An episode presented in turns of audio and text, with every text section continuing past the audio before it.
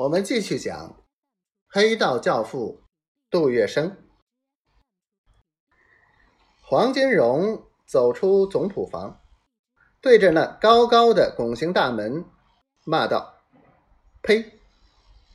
然后带着得力助手徐福生直奔火车站去苏州老家去了。苏州是黄金荣的旧地盘，至亲好友也不少。他一到苏州，就住在了苏州商会会长刘正康的家里。徐福生就在玄妙观附近的天香楼茶馆做跑堂。到了苏州之后，黄金荣结亲拜友，多方结交朋友，日子倒也过得悠闲。一天，黄金荣来到了苏州衙门的一位捕快家里拜访。这位捕快是个御史。畏首畏尾、办事无把握的人，但是他的老婆林桂生却十分精明。他本来是苏州吉祥街开妓院出身的，见过世面，而且很有心计，通于世故，不是个等闲之人。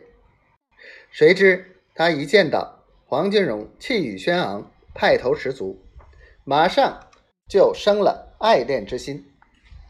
不久，林桂生私下托刘正康说和，就脱离了原夫，与黄金荣聘居在一起了。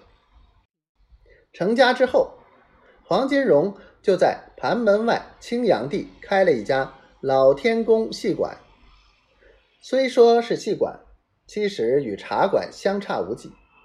中间一个小戏台，三面环抱的是低窄楼座。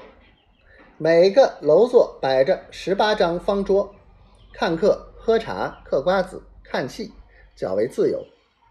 进戏馆不必买票，均算在茶钱里。黄金荣开老天宫戏馆，请了几个伙计在茶馆当班，晚上自己来照看照看。再加上林桂生心胸见识胜人一筹，因此生意颇为兴隆，日子。也混得不错。不知不觉几年过去了，这年上海法租界爆出了几件巨案，几家富商被强盗抢劫，绑了肉票，震惊了上海滩。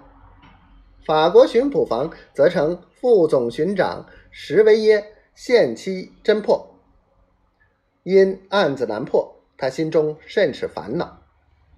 这天，石维耶到。苏州游玩散心，在天香楼茶馆里，他遇见了跑堂徐福生。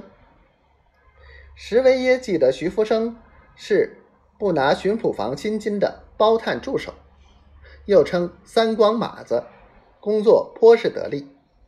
现在见到徐福生，他自然也联想起那年少气盛的黄金荣来。